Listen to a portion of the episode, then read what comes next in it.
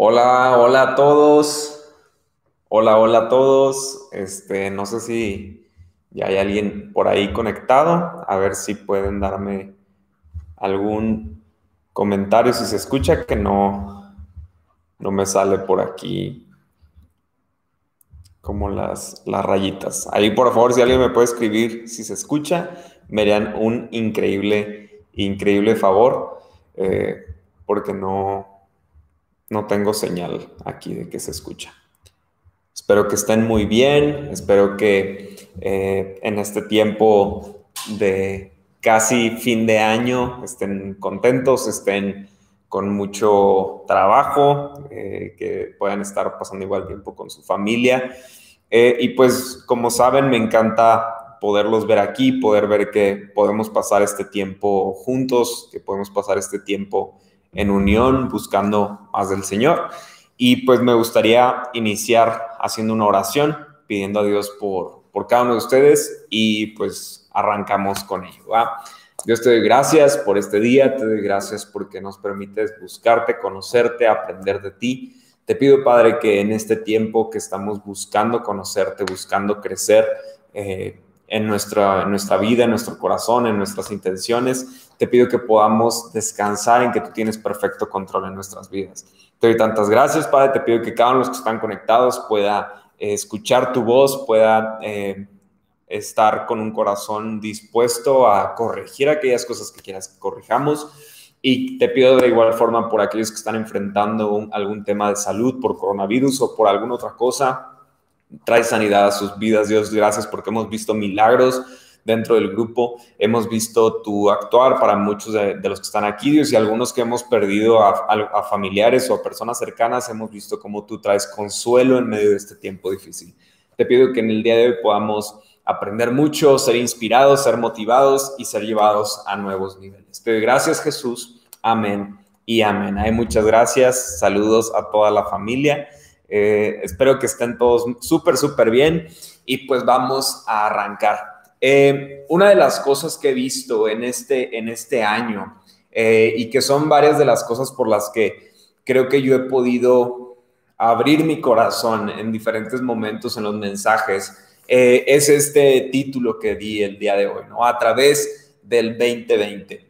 muchos hemos pasado a través de este año y ha dejado grandes experiencias, ha dejado momentos difíciles, ha dejado momentos amargos, ha dejado en algunos otros eh, momentos de milagros. Y cada una de estas cosas, aunque sean momentos difíciles, nos han mostrado, nos han dejado ver lo que es una vida con Dios y lo que es una vida sin Dios. Sé que el, 20, el 2020 para muchos eh, he escuchado en algunos podcasts y en algunas cosas de que yo cumplí este año 30, pero como no vale este año, tengo 29, ¿no?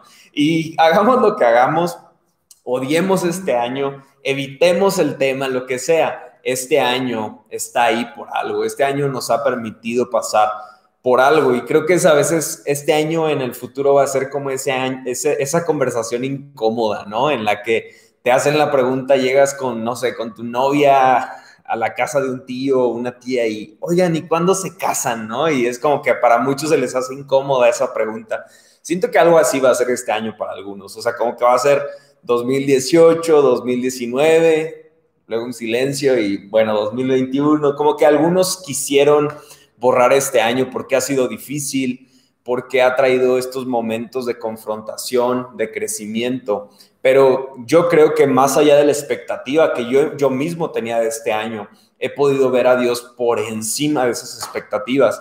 Y hay algo que te quiero compartir que me encanta y que descubrí en esta semana, pero nosotros como iglesia, yo lo he dicho antes, teníamos la intención de empezar a hacer este tipo de mensajes en línea hasta quizás el próximo año, pensando en que este año íbamos a estar trabajando solamente localmente pero pues hubieron algunos ajustes. Y me encanta decirte lo siguiente, en los últimos cinco meses hemos tenido más de 100 suscripciones en nuestro canal de YouTube.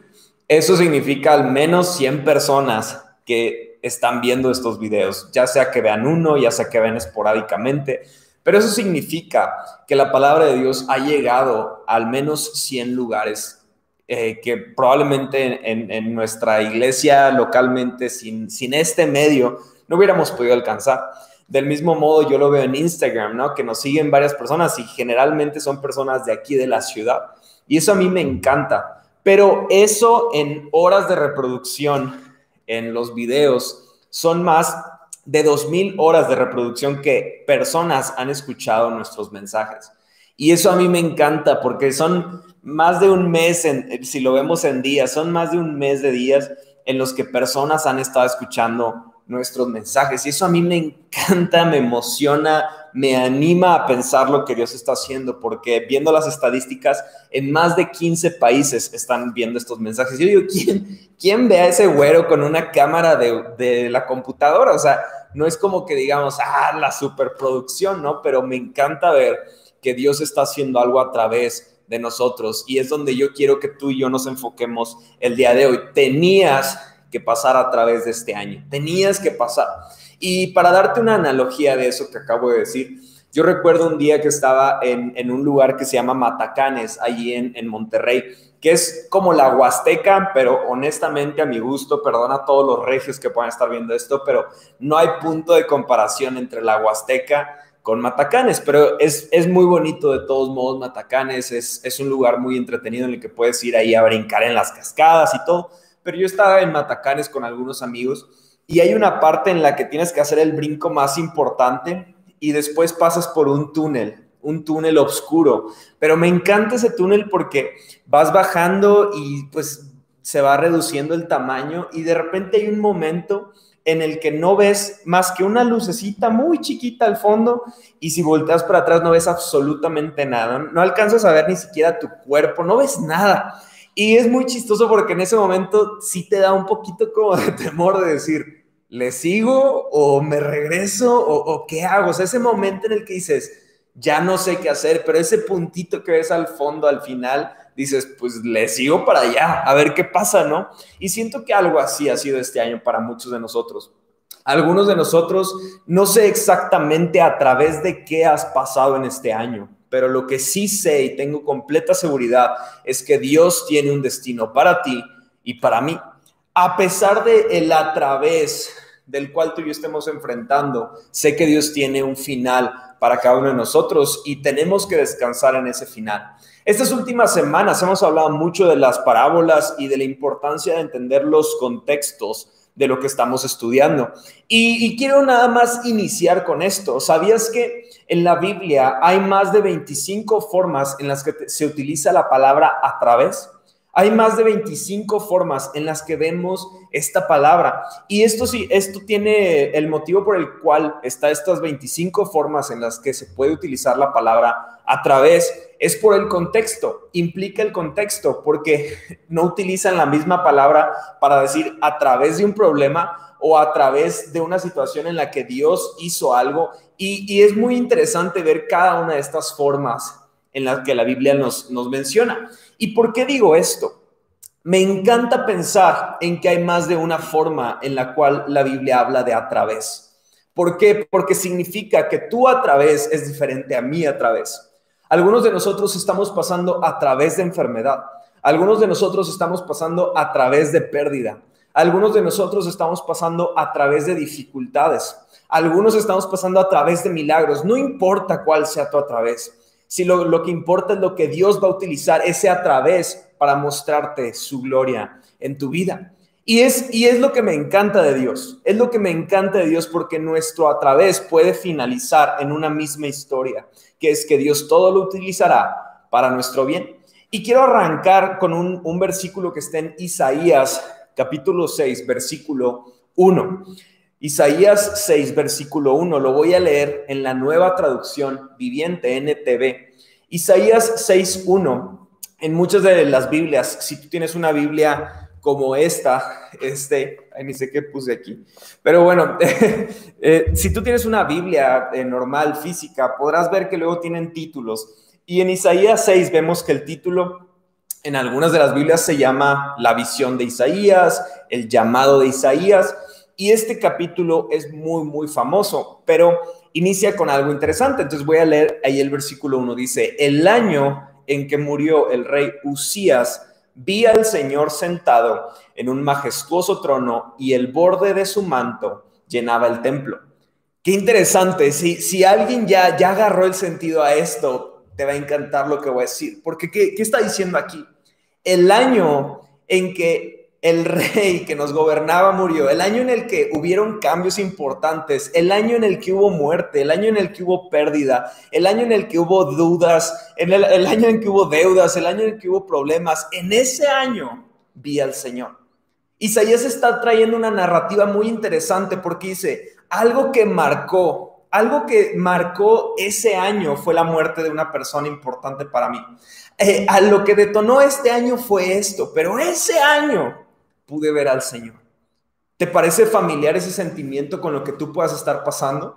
Porque estoy seguro que han habido más bendiciones en tu vida en este año que maldiciones. Estoy seguro que han habido más, eh, más cosas que puedes ver positivas que las cosas que pudieron venir a opacar este año.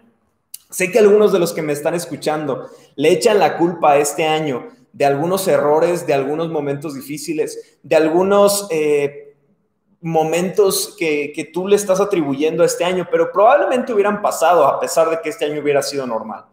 Probablemente muchas de las cosas que te han pasado probablemente estarían ahí a pesar de, de que no hubiera habido nada de lo que pasó en este 2020.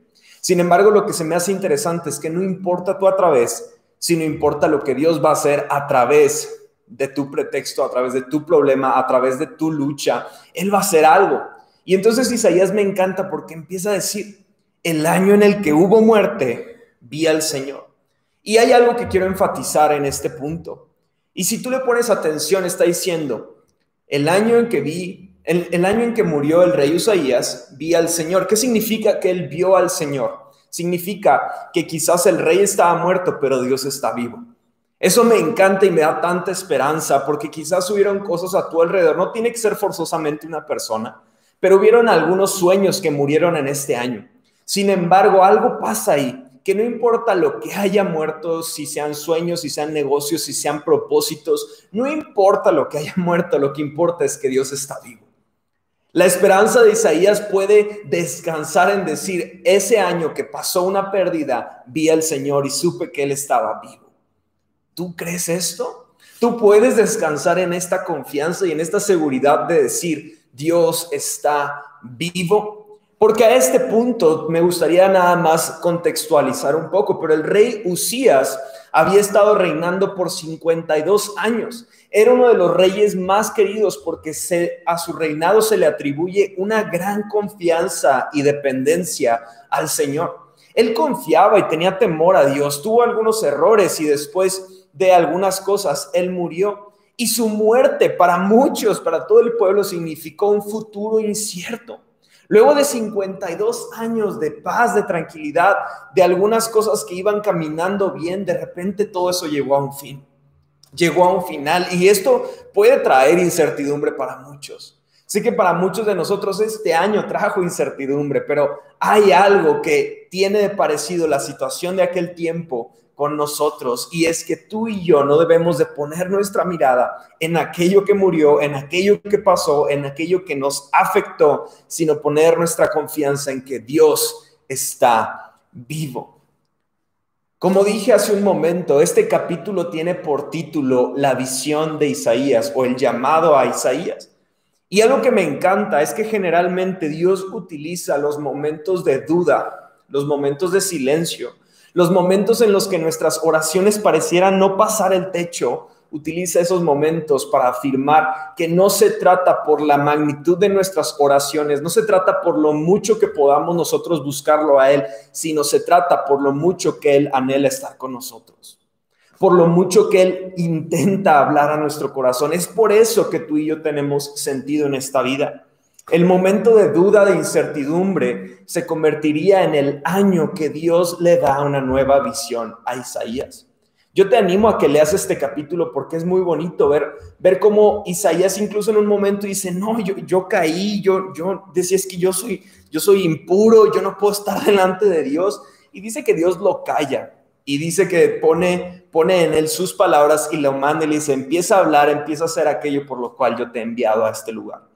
Y me encanta pensar en ese Dios que está vivo que a pesar de que tú y yo podamos traer nuestras dudas, nuestras faltas, nuestras ausencias, Él habla a nuestro corazón, reenfoca nuestra vida y nos dice, es para acá. Eso es lo que Dios quiere hacer en tu vida. Pero hay algo importante que debemos de aprender de Isaías. Los ojos de Isaías dejaron de estar en la muerte de Usías y comenzaron a estar en el Dios que está vivo. Ya solo toma la muerte del rey como una referencia a lo que realmente importa. Yo quiero que tú cuando voltees atrás a este año, solamente hables del 2020 como una referencia al momento en el que Dios impactó tu vida. Y eso puede pasar. No importa que este sea el primer video que veas después de meses que no te has conectado, no importa, no importa. Te animaría que después veas las prédicas. Creo que estuvieron buenas. Creo, dice, dice mi esposa que estuvieron buenas. Yo le creo a ella. Pero ah, no importa si no has visto nada, lo que importa es el día de hoy, que tú creas que Dios puede hacer algo y tomar este año como una referencia del momento en el que Él habló a tu vida y trajo visión a lo que quiere hacer para ti. El segundo punto que a mí me llama mucho la atención de este pasaje que acabamos de leer es traer a memoria que Dios tiene autoridad, porque dice así, dice, el año en el que murió el rey, vi a Dios sentado en su trono. ¿Qué implicación tendrá ver al Señor en su trono? Me encanta porque esto significa que Él está en control. No lo vio ocupado ordenando papeles, diciéndole al ángel, hey ángel, por allá no, vete para... No, no, no, lo vio tranquilo, gobernando, sentado en su trono con completa autoridad. Me encanta pensar que nuestro mayor temor puede significar nuestra mayor victoria porque podemos descansar en que Él está en control. Cuando tú y yo aprendemos a descansar en esto, nuestros temores los empezamos a ver como nuestras mayores victorias. Y es por eso que quiero eh, cerrar este, el día de hoy el mensaje y terminar con otra historia. Pero el tercer punto que me interesa recalcar el día de hoy es dónde están puestos tus ojos.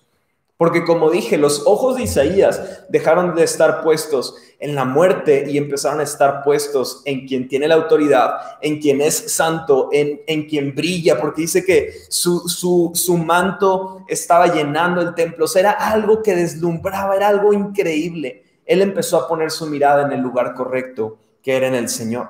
Muchos tenemos nuestra confianza en la estabilidad, muchos tenemos la confianza en la vacuna que va a venir. Podría haber mucha gente de este tiempo del rey Usías que estaba confiando en el gobierno que estaba en manos de una persona. Sin embargo, lo que Dios quiere es agradece, ora por las personas que están en el gobierno, eh, agradece por tu trabajo, pero que tu confianza descanse siempre en el Señor. Muchas veces nuestro enfoque está en nuestras fortalezas. No sé si te ha pasado, pero yo durante mucho tiempo tuve como dos momentos raros, pero hubo un tiempo en el que para mí era más fácil hablar de mis debilidades que hablar de mis virtudes. Y hubo otro tiempo muy egocéntrico en el que yo tenía todo bien y solamente tenía alguna cosa mal, ¿no? De que, ah, le va el Cruz Azul, o no, no sé qué cosa mal podría tener, ¿no? Pero hay muchas veces en las que tú y yo tenemos esas fortalezas que están jugando en nuestra contra. Muchos de nosotros podemos ver a algunos de nuestros enemigos como esas fortalezas que están ahí para derrotarnos, para hablar en contra de nosotros. Podemos ver la muerte, como en este pasaje, la muerte de un rey, como una fortaleza que está jugando en nuestra contra. Podemos ver la incertidumbre del año que está frente a nosotros como una fortaleza que está ahí para derrocarnos. Y quisiera enfocarme en una historia que está en el segundo, en el segundo libro de Samuel, segundo de Samuel, capítulo 5. Segundo de Samuel 5.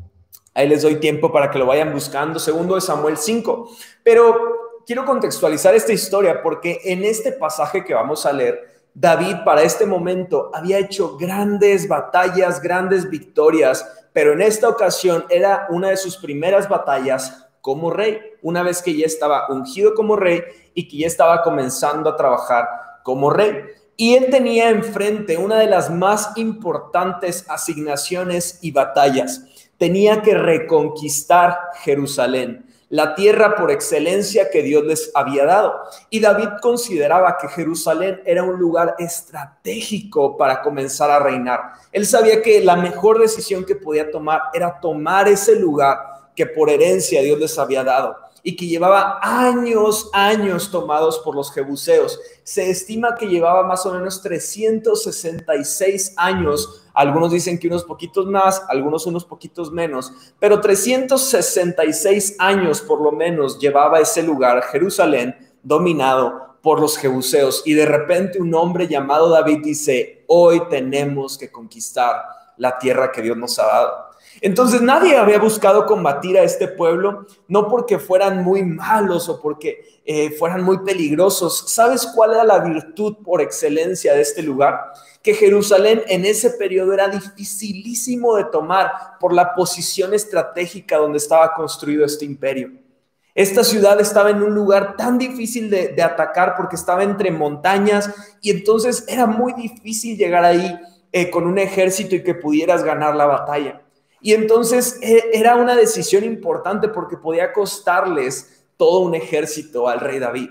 Sin embargo, él fue a ese lugar confiando en el Señor que él tenía la victoria para ellos. Y yo quiero animarte a esto, porque ningún año es suficientemente malo para justificar que no conquistes las fortalezas que hoy parecen imposibles para tu vida. Ningún año es suficientemente malo para que digamos, bueno, pues es que fue un año difícil y pues quizás el próximo año voy a comenzar a hacer cambios en mi vida. No, no, no, no. Ningún año es justificable para no creer las promesas del Señor para tu vida. ¿Cómo hablas de las fortalezas que están frente a ti? Porque tengo una noticia. ¿Cómo hablas de cada una de esas cosas que tú crees que están en tu contra? Revela quién es tu Dios. Porque para muchos, y perdón que pise algunos callos, pero para muchos Dios es, bueno, más bien temor se ha convertido en su Dios, duda se ha convertido en su Dios, porque vemos, vemos el panorama no desde una perspectiva de Dios, sino la vemos según nuestras limitaciones. Yo cada que amanece le digo a Dios, Dios, dame hoy toda la cordura, la sabiduría para hacer las cosas que creo que necesito hacer. Si en algo me estoy desviando, equivocando, ayúdame a redirigirme, pero espero que hoy sea el día que quieras que venza esta fortaleza. Yo desde hace un par de años, yo ya no digo, ah, tiene que ser un mejor año para que yo conquiste ciertas cosas. ¿Sabes qué? Yo, yo he dicho, Dios, yo no sé cuándo me vas a llamar a tu presencia, pero cada día yo me levanto preguntándole de aquellas cosas que Dios sabe que le he pedido y le digo, ¿será hoy? ¿Será hoy que veré ese milagro? ¿Será hoy que veré esa promoción? ¿Será hoy que veré ese momento en el cual tú me quieres hacer crecer? Quiero que tengas esa fe y compartas esa fe conmigo. Que las fortalezas que están delante de Dios no son tan grandes como Dios porque sabemos quién va delante de nosotros. Quiero animarte a que el temor no sea más el Dios a cual le rindes toda tu devoción que tú no, no, confíes más en lo que ves en el papel, lo que ves en las noticias, que lo que confías y puedes ver en el mensaje de la palabra de Dios. Que toda nuestra confianza esté en la fortaleza de quien es nuestro Dios y no en las fortalezas que vemos que nos están atacando a nosotros. En este momento en el que está David frente a esta fortaleza, era casi imposible tomar este lugar. Era casi imposible llegar a conquistar Jerusalén. Sin embargo, David dice, es tiempo. Si el mayor fracaso, si el mayor fracaso que tú y yo pudiéramos tener frente a nosotros fuera no atrevernos a conquistar lo que Dios ya ha, por adelantado ha atacado y ha vencido para ti, para mí. Si el mayor fracaso fuera no creerle a Dios, y que Dios te lo dice y tú ya viste que ese es tu mayor fracaso, que no creíste en Él, ¿harías algún ajuste? Hoy te atreverías, hoy te animarías a dar pasos de fe. Porque quiero decirte, Dios dice que sus batallas, o bueno, más bien nuestras batallas son sus batallas y Dios nunca ha perdido una batalla. Eso para mí significa que lo único que tenemos que hacer es confiar y atrevernos a dar los pasos que están frente a nosotros. Quiero que leamos ahora la historia. Ahí en el capítulo 5, del versículo 6 al 9, segundo de Samuel 5, 6 al 9. Y dice así, luego David guió a sus hombres a Jerusalén para pelear contra los jebuseos, los habitantes originarios de esa tierra que vivían ahí. Los jebuseos se mofaban de David y le decían, jamás entrarás aquí, hasta los ciegos y los cojos pueden impedir que tú ingreses, pues los jebuseos pensaban que estaban a salvo. Pero David tomó la fortaleza de Sión, la que ahora se llama la ciudad de David.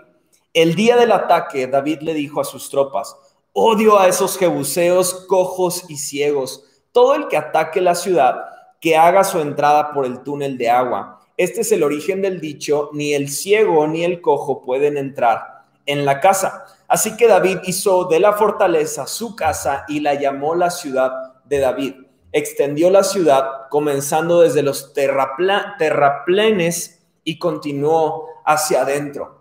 Hoy yo quiero que tú pienses en uno de tus mayores temores, porque quiero que lo transformemos en una victoria. Y esto no significa que mágicamente todo va a cambiar en tu vida. No, no, no. Hay batallas que costaron años. Simplemente esta batalla costó 366 años. Pero un día, con la guianza, con la confianza en el Señor, ellos pudieron conquistar esa tierra. Yo quiero que tú vayas preparando el camino hacia tu victoria. Yo quiero que vayas cambiando tu perspectiva, porque si recuerdas, eh, cuando Isaías habla de la muerte del rey, lo primero que Dios cambió fue su perspectiva. Lo que va a determinar que tú y yo conquistemos y ganemos esa batalla, en primer lugar, va a ser que tengamos la perspectiva correcta. Y entonces aquí David empieza a juntarlos a todos y les dice, ¿saben qué? vamos a tener que conquistar esta ciudad. Quien quiera, quien quiera conquistar conmigo tendrá que hacer su entrada por el túnel de agua. ¿Qué significa esto? ¿Qué significa esta, esta analogía? ¿Estará David dando como algo, una analogía, una forma diferente de ver las cosas? Hay algo interesante porque nadie se había atrevido a, invadir esta, esta ciudad o a intentar conquistar, pelear contra estas personas. Y hay, ocasiones en las que tú y yo tendremos que enfrentar alguno de nuestros miedos. Hay ocasiones en las que tú y yo para conquistar tenemos que atacar aquello que nos da un poquito de temor.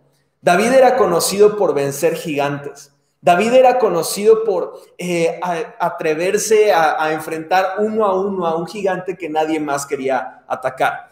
Pero no, no era conocido por derrocar grandes imperios.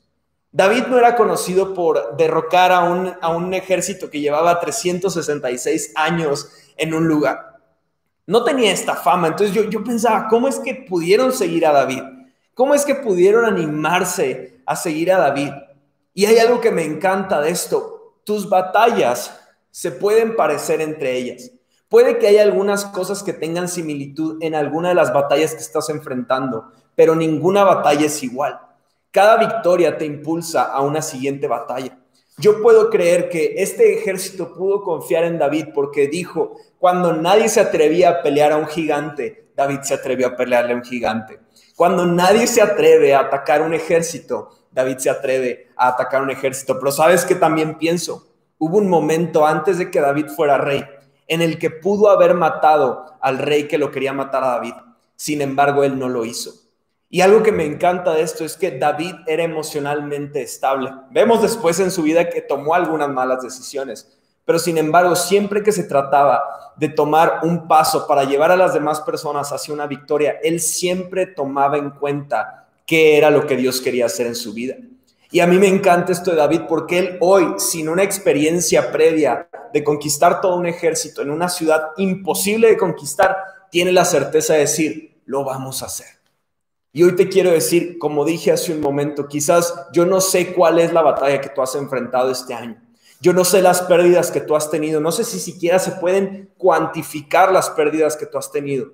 Pero lo que sí te puedo decir es que yo en el pasado he enfrentado algunas cosas que para mí eran gigantes, para otras quizás no sean gigantes, pero para mí eran gigantes. Y lo que te puedo decir es que si estamos con Dios, podemos conquistar esa fortaleza. Entonces en este momento hay una, una petición que hace David. Dice, los que quieran conquistar tienen que pasar por el túnel de agua. Este túnel de agua no era como un tobogán, como en, Disney, en el que se podían subir los jebuseos y bajar a bañarse. No sé si saben lo que significa este túnel de agua, pero lo más probable, lo que los historiadores creen, es que este túnel de agua era el desagüe del imperio que estaba ahí en Jerusalén. Entonces, este túnel de agua, eh, si no has entendido lo que acabo de decir, era el caño. Eso quiere decir que estaba todo, todo, todo lo que comieron los jebuseos por muchos años. Y eso es bastante asqueroso. El otro día vi una película, este, y, y, uno de los que estaban en la cárcel se quiere escapar de la cárcel y rompe la cañería y se escapa por la cañería, ¿no? Y cada que él daba un, un paso eh, resbalándose por la cañería, vomitaba, porque el olor era asquerosísimo. Entonces yo me imagino que la escena era algo así. Quizás cuando llegaron a la, a la orilla de Jerusalén, eh, estaban muy bien vestidos, muy arreglados para conquistar esta tierra, pero cuando salieron de la cañería, yo creo que apestaba cada uno de los soldados. Pero lo más importante, no era su aspecto exterior, exterior sino su, su aspecto interior, porque ellos iban decididos a pasar por cualquier cosa, a través de cualquier cosa, con tal de alcanzar la promesa que estaba para ellos, alcanzar el, lugar que Dios tenía para ellos. Y siento que muchos de nosotros, si tuviéramos este caño y Dios nos dijera, tienes que pasar por este caño para conquistar la fortaleza que está delante de ti, diríamos, ah, Vamos a esperar un poquito más. Quizás Dios después nos cambia eh, la condición y nos dice, bueno, ya no por el caño, vas a ir por otro lugar. ¿Y por qué te digo esto? Porque para muchos de nosotros el caño representa nuestra actitud. Hubo un, director que yo quise mucho, un maestro, que una vez me dijo, Guille, tú eres como un pájaro que solo está volando con un ala. Y yo como que me saqué de onda y, y le dije, ok, ¿qué significa eso? Y me dijo, un pájaro con un ala quizás está volando y puede vivir toda su vida, pero nunca habrá alcanzado plenitud, porque el ala con la que tú vuelas es el ala de tus talentos. Sin embargo, la otra ala es tu actitud. Si tu actitud fuera correcta, llegarías mucho más lejos. Y eso marcó mi vida, o sea, eso fue hace 10 años y yo me, me acuerdo como si fuera ayer ese consejo que me dio. Pero para muchos de nosotros ese caño es nuestra actitud. Y tú y yo podremos alcanzar esas fortalezas si cambiamos nuestra actitud. Sin embargo, algunos literalmente le hemos dicho a Dios, ah, ¿quieres que cambie mi actitud? Ah, voy a esperar a que la condición sea diferente. Y entonces vemos ahí la fortaleza y decimos, ay, mira, es que está bien alta y bien grande, está bien padre. Imagínate que pudiéramos estar ahí. Oye, pero pues es que cambia tu actitud. No, es que no. No, ya después, después la cambiaré. Algunos de, los, de otros podrá ser algún mal hábito que tú puedas estar practicando. Y tú sabes que eso es lo que te está sacando de la, de la tierra que Dios tiene para ti. Sin embargo, tú dices, pues vamos a esperar a que Dios cambie la condición. Y así no sé cuál sea tú a través, pero tienes que pasar a través de eso para alcanzar lo que Dios tiene para ti. Este 2020 para muchos fue ese a través. Tienes que pasar a través de este año para alcanzar la victoria. Y, y, creo que nadie puede contarte lo que significa pasar por el caño hasta que lo pasaste. Y ahí puedes decir, híjole, fue difícil, fue un reto importante, sin embargo, valió la pena. Hay algo que pasa cuando ya conquistaste lo que veías imposible conquistar, que cuando llegas a ese lugar dices, valió la pena. ¿Qué pasa si Dios quiere hacer algo que quizás hoy en tus ojos y en tu entendimiento no lo puedes ver? Pero podrías dar un paso de fe si te digo que valdrá la pena cuando estemos del otro lado. Puedes descansar en Dios, descansar en sus promesas, cuando puedas ver que va a valer la pena pasar a través de tu actitud, a través de tu mal carácter, a través de tus malos hábitos. Puedes descansar en saber que va a haber algo diferente al final de esto. Yo eso es lo que quiero y creo para cada uno de nosotros. Que a través de estas dificultades, que a través de este año difícil, que a través de esto que podemos pasar, vamos a ver al final del camino que valió la pena creerle al Señor. Hoy la victoria de todo un pueblo dependía de cruzar por el túnel de agua. Y algo que me encanta y que te quiero animar es que David sabía que él no podía pasar solo.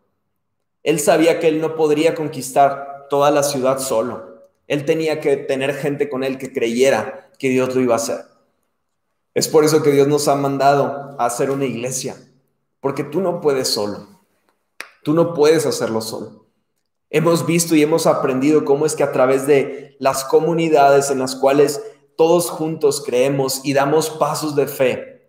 Yo lo he dicho antes, pero tus pasos de fe, quizás tú los veas mínimos, pero volteas atrás y hay personas que están siguiendo los pequeños pasos que tú estás dando.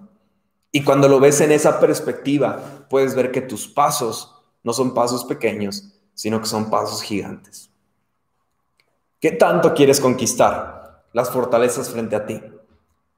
A mí uno de los versículos que más me gusta es en un versículo que está en Salmos, si no me equivoco es el Salmos 48, que, que, perdón, el Salmo 48. Y en este Salmo algo que me encanta es que David está hablando de Jerusalén.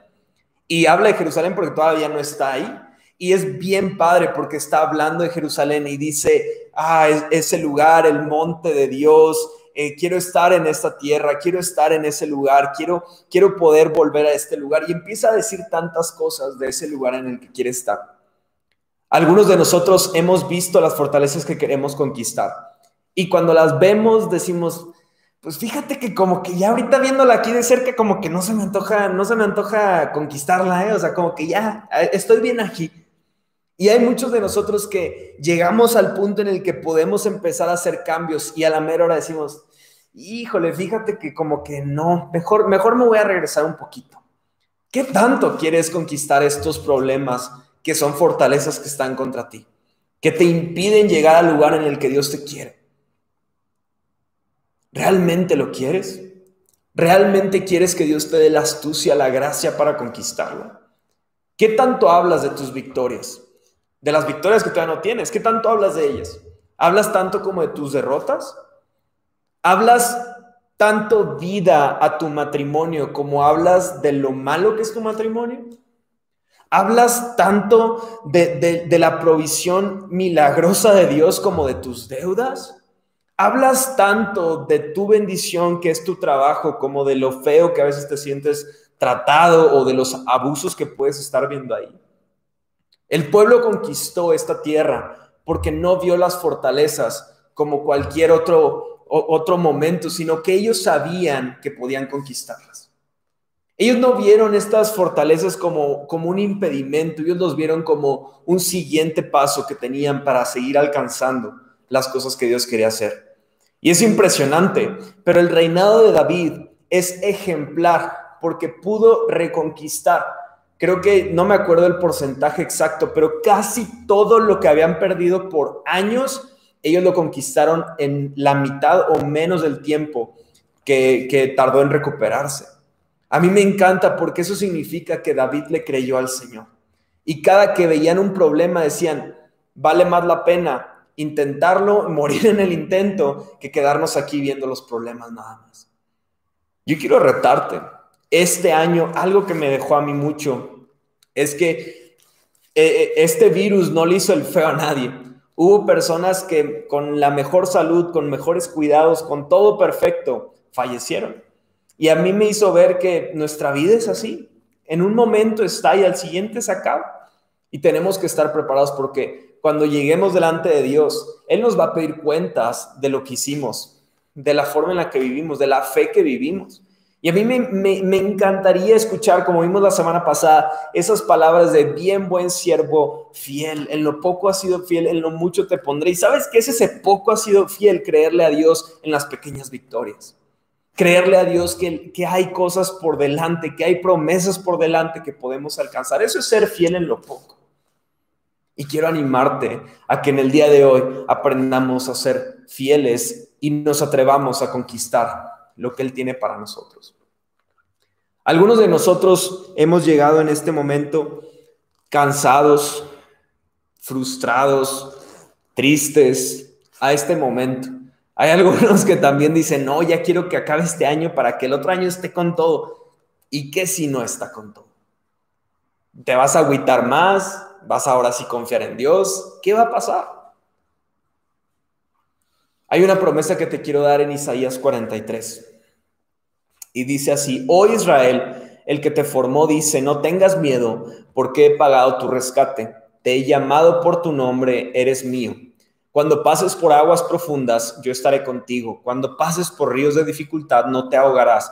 Cuando pases por el fuego de la opresión, no te quemarás. Las llamas no te consumirán, pues yo soy el Señor tu Dios, el Santo de Israel, tu Salvador. ¿Sabes cuál es lo interesante? Porque esto suena súper padre. Dices, wow, no, sí, yo lo recibo, sí, cuando pase por aguas profundas, por ríos de dificultad, por el fuego, Dios va a estar conmigo. ¿Sabes qué es lo interesante de esto? Dice, cuando pases por, en la traducción, este es uno de los a través de. Eso significa que había un agua profunda, tenías que llegar al otro lado y pasaste por el agua profunda.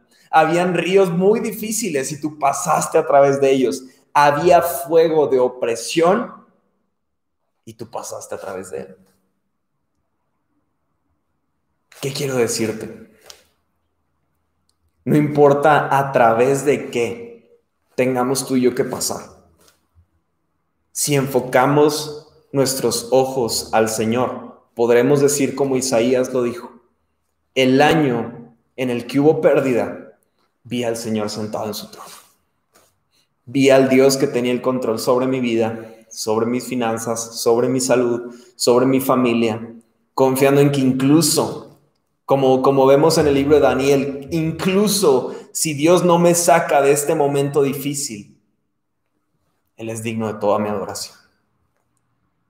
Dios ha sido tan bueno con nosotros en este año. Hemos podido ver una y otra vez el cuidado que tiene para nosotros. Porque quien te tiene de pie no son tus fuerzas, sino es el Señor. El peor error que podrías cometer es pensar que tú te mantuviste de pie en este año. El que nos mantuvo de pie este año fue el Señor y el que seguirá manteniéndonos de pie en los años siguientes será el Señor. El que nos dará la victoria es el Señor. Y lo que nadie pensaba que tú y yo íbamos a poder lograr, lo lograremos gracias al Señor. Es tiempo de confiar en Él. Es tiempo de confiar en Él y descansar en Él. No darle más voz a esas fortalezas que nos dice, hasta aquí llegaste, Guille, hasta aquí llegaste, amigo, hasta aquí llegaste, amiga. Hazle como quieras, no vas a pasar, porque incluso la fortaleza más feroz y más grande de todas tenía un punto débil, pero solo los valientes fueron los que se atrevieron a ir a través de ese túnel y conquistar lo que Dios dejó para ellos. Del mismo modo, amigo y amiga, cada uno de nosotros tenemos que tomar la decisión de quizás pasar por aquello que nos es tan difícil pasar para alcanzar la promesa y la victoria que Dios tiene para nosotros. Todos los canales que Dios utiliza quizás son diferentes. Como dije al inicio, el a través puede ser distinto para ti, para mí, pero el destino es el mismo si pones tu mirada en el Señor. Al final de todo, Él se va a glorificar a través de tu situación. Y eso es algo que me emociona y quiero que lo creas con fe de que Él se va a glorificar a través de cualquier momento que tú estás pasando. Déjame orar por ti para terminar. Señor, te doy gracias porque sé que los a través de cada uno de mis amigos quizás son distintos, son diferentes, son más difíciles unos que otros, pero en cada uno de ellos tú te vas a glorificar, Padre. Permítenos reenfocarnos, estar poniendo nuestra mirada en ti para descansar en que tú tienes control. Te doy tantas gracias, Padre, porque en tu palabra podemos encontrar verdad, podemos encontrar esas palabras que nos retan, que nos animan a creer y a confiar en que tú estás en tu trono y estás en control de nuestras vidas, Señor. Te doy tantas gracias. Bendice a cada uno de los que están aquí conectados, Dios, y a los que quizás no se han podido conectar. Te pido que hables a sus vidas, Espíritu Santo, y que nos animes a creer y a tomar la victoria que tú has preparado para nosotros. Te doy tantas gracias. Amén y amén. Gracias a todos por estar aquí conectados. Les mando un fuerte abrazo. Gracias porque siguen creyendo con nosotros. Eh, vamos a seguir confiando en el Señor y vamos a seguir avanzando en lo que Él ha preparado para nuestras vidas. Les mando un fuerte abrazo, reciban todo el cariño igual de mi esposa, que no está ahorita conmigo aquí en la ciudad, está allá con sus papás. Eh, y pues bueno, ya no sé qué decir, ya estoy trabado, nos vemos, bye, bye.